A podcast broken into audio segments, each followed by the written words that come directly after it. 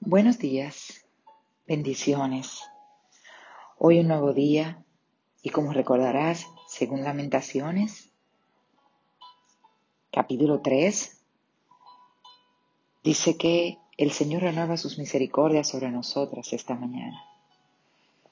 Y se me ocurrió leer contigo, a manera de estudio, el capítulo 15 de mi libro, Una nueva ruta en 40 días. ¡Wow! 40 días, justo en cuarentena. Y ese capítulo 15 se llama Un día a la vez veremos la gloria de Dios.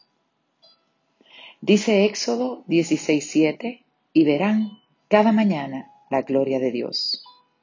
Una mujer de fe, al abrir sus ojos, agradece por el día, anticipando la gloria de Dios que ha de manifestarse. El maná anunciaba la gloria de Dios cada mañana. Y si hoy tienes fe, verás su gloria. Éxodo 16:7 dice, y verán cada mañana la gloria de Dios, refiriéndose al maná. Dios hará descender el maná para tu vida hoy, el maná de paz, el maná de aliento, el maná de fuerza, el maná de poder. Nuestra fe es puesta a prueba cada día, y yo diría que cada segundo, cada minuto, en tiempos como hoy, cada minuto vale. Y por eso precisamente el Señor nos enseñó que como se pone a prueba cada día, el pan del cielo debe recogerse diariamente. Se, prueba nuestra fe, como dice en la página 101, cuando esperamos diariamente que el Señor provea para nosotras. Dice Éxodo 16:4, entonces el Señor dijo a Moisés, He aquí yo haré llover para ustedes pan del cielo.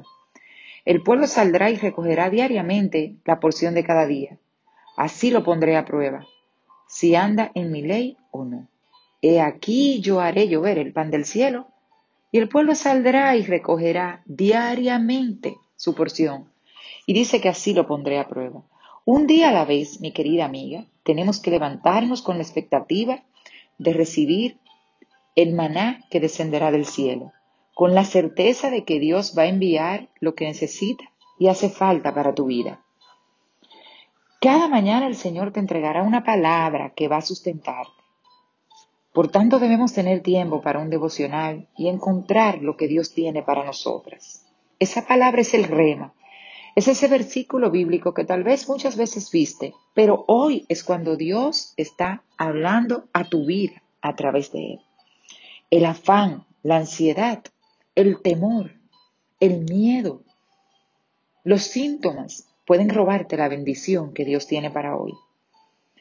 Mira, el maná no podía dejarse para otro día porque iba a coger gusanos y mal olor. Tenemos que creer que lo de hoy está listo en el cielo para nosotras. Por eso en Éxodo 16, 19 al 20, Moisés dijo, nadie guarde para mañana. Sin embargo, algunos israelitas insistían en guardar y en preocuparse por lo que habría de pasar mañana. ¿Y qué pasó?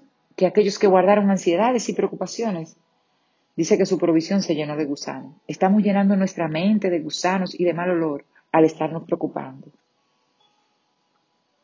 Quiero decirte hoy que un día a la vez el Señor verá su gloria. Dios está entregando algo en cada minuto, en cada segundo para este día. No nos afanemos por el mañana y esperemos en hoy. Como digo en la página 103, la fe ve el poder en el presente. Hoy es el día de accionar conforme a lo que tú estás creyendo. Y yo te pido, amiga mía, que no permitas que el temor drene tu fe.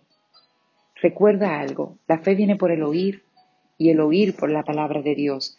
Eso dice Romano 10:17. Entonces, cuando tú te expones a la palabra de Dios y la oyes constantemente, tú vas a ser bendecida. Hoy cerramos diciendo que el Señor es nuestro proveedor, que el Señor es nuestro sanador. Jehová Rafa, por si no lo sabes, es el nombre que significa Dios tu sanador. Pero también Jehová Shalom es el Dios de paz.